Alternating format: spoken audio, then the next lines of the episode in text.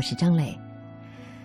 今天我们说《傅雷家书》和他以外的故事。《傅雷家书》主要收录的是傅雷和妻子朱梅馥写给长子傅聪的信，还有一部分是写给次子傅敏和当时的长媳弥拉的。每一个看过这本书的人都会被傅雷作为一个父亲对儿子深沉的爱所打动。作为最伟大的爱，我们当然无可指责。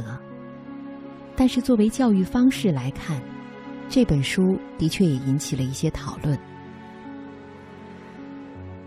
傅雷年幼时经历坎坷，父亲去世，由母亲单独抚养长大。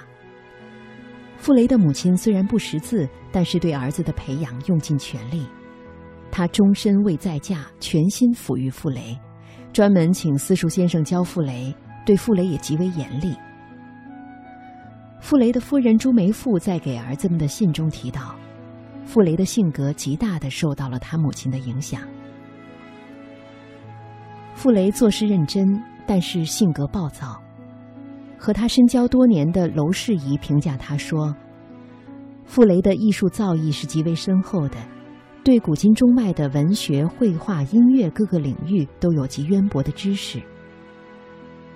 但他总是与流俗的气氛格格不入，他无法与人共事，每次都半途而去，不能展其所长。”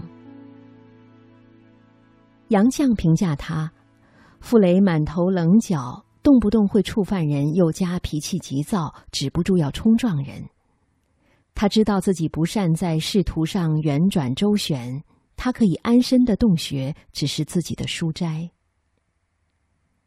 在对孩子的培养上，傅雷更是秉持了他母亲的方式，竭尽全力，严格要求。傅雷像他母亲那样，把自己的精力全都献给了孩子，尤其是傅聪。他要培养傅聪成为音乐家。傅聪在上了几年小学之后，他便让他退了学，以便能够有更多的时间在家里学琴。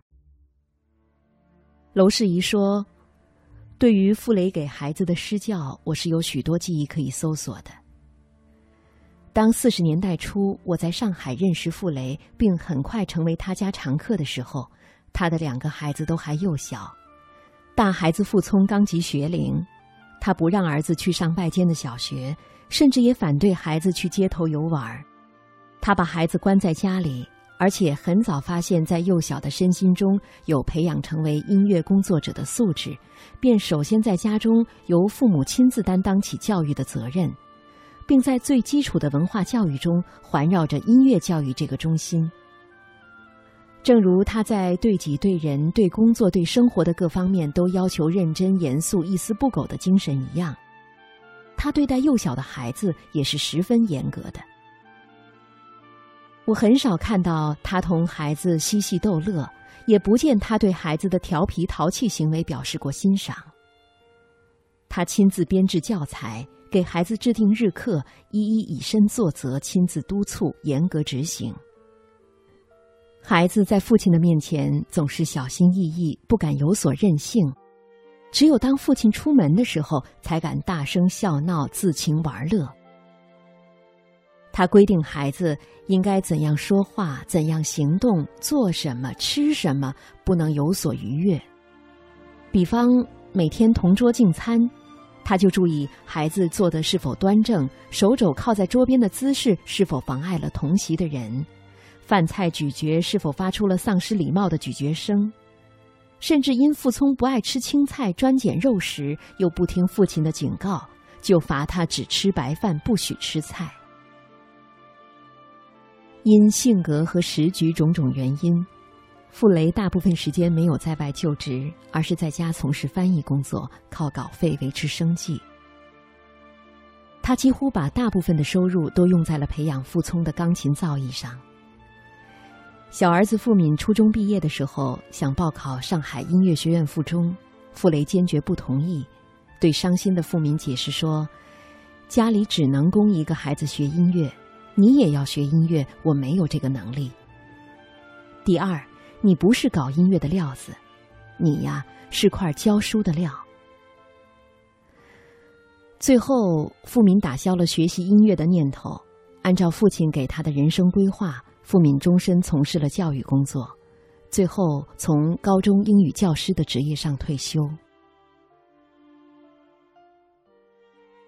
傅雷家书收录的第一封信中，傅雷提到：“老想到五三年正月的事儿，我良心上的责备简直消逝不了。孩子，我虐待了你，我永远对不起你，我永远赎不了这种罪过。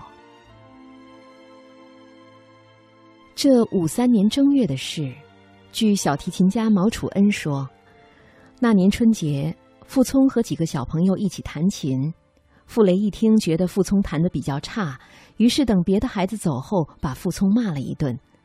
傅聪不服气，一个人跑到了陈伯庚家，待了一个多月才回家。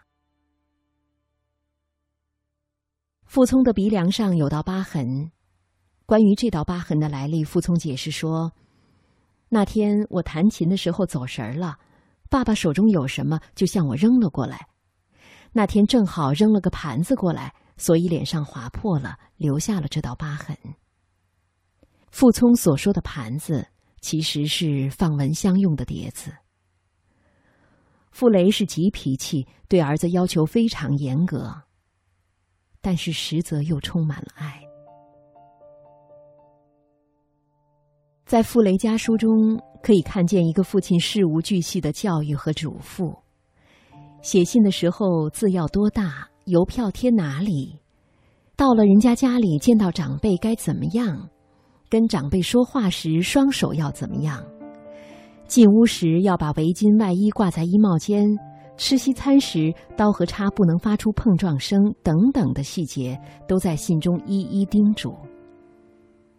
而其实，傅聪当时已经二十岁上了。关于情感问题的处理，也是傅雷和朱梅馥夫妇两人对两个儿子的主要教育内容之一。傅聪出国前有一个女友，在给儿子的信中，傅雷说：“关于某某的事，你早已跟我表明态度，相信你一定会实际做到。你年事尚早，出国在即，眼光、嗜好、趣味都还要经过许多变化。”即使一切条件都极美满，也不能担保三四年中双方的观点不会改变，从而也没法保证双方的感情不变。我二十岁出国，出国前后和你妈妈已经订婚，但出国四年中间对她的看法三番四次的改变，动摇的很厉害。这个实在的例子很可以做你的参考，使你做事可以比我谨慎，少些痛苦。尤其为了你的学习，你的艺术前途。另外一点，我可以告诉你，就是我一生任何时期闹恋爱最热烈的时候，也没有忘却对学问的忠诚。学问第一，艺术第一，真理第一，爱情第二。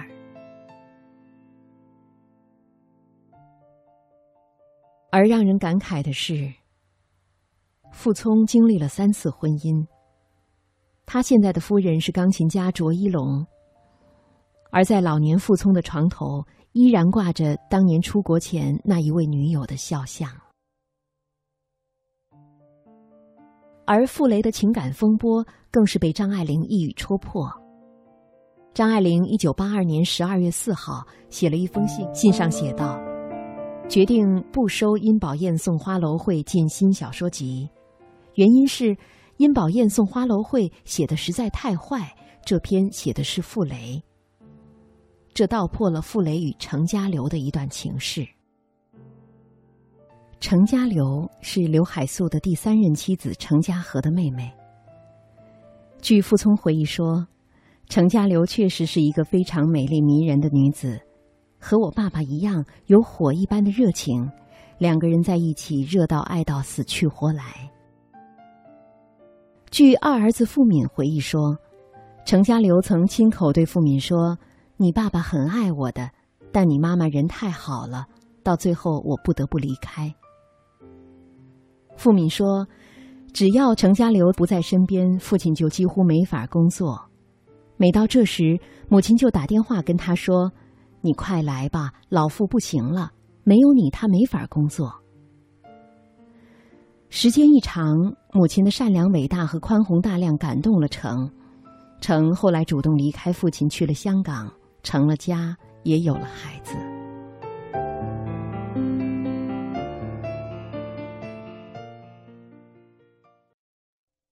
现在，八十多岁的傅聪和他的夫人及两个孩子都生活在伦敦。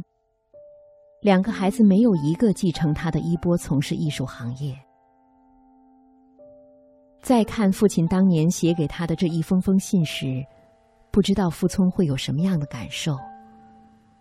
除了深重的感恩，会不会觉得，一个人他的成长、情感、命运？远非父母当年所能设想和教育的。孩子不过是父母手中的剑，父母能够给他们的仅仅是生命和力量。他们最终走向哪儿，过程如何，的确远不是父母能把握和设计的。我们每一个人都是上帝咬了一口的苹果。父母不完美，孩子也不完美。另外，父母有父母的人生，孩子也有他们自己的人生。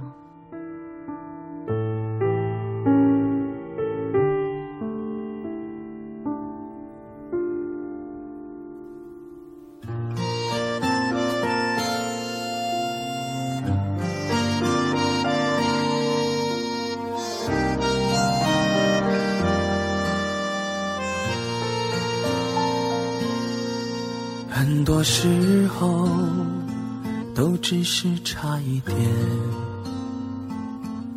差一点累到喊停，差一点放弃前行。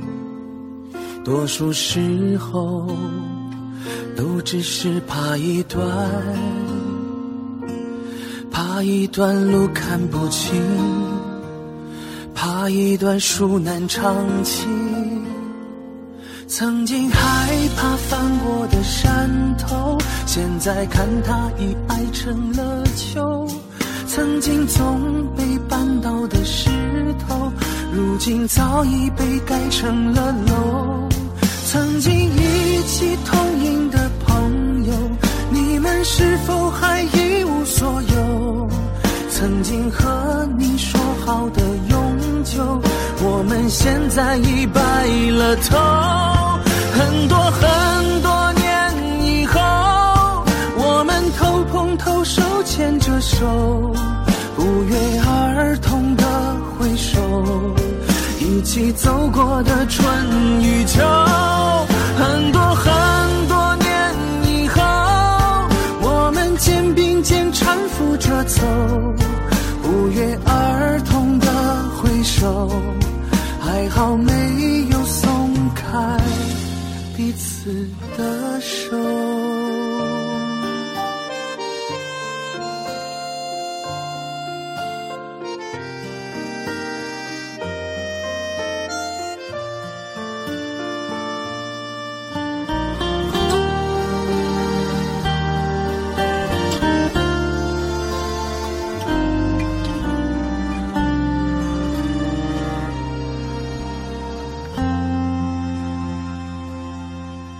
曾经害怕翻过的山头，现在看它已矮成了丘。曾经总被绊倒的石头，如今早已被盖成了楼。曾经一起同饮的朋友，你们是否还一无所有？曾经和你说好的永久，我们现在已白了头。很多很多年以后，我们头碰头，手牵着手，不约而同的挥手，一起走过的春与秋。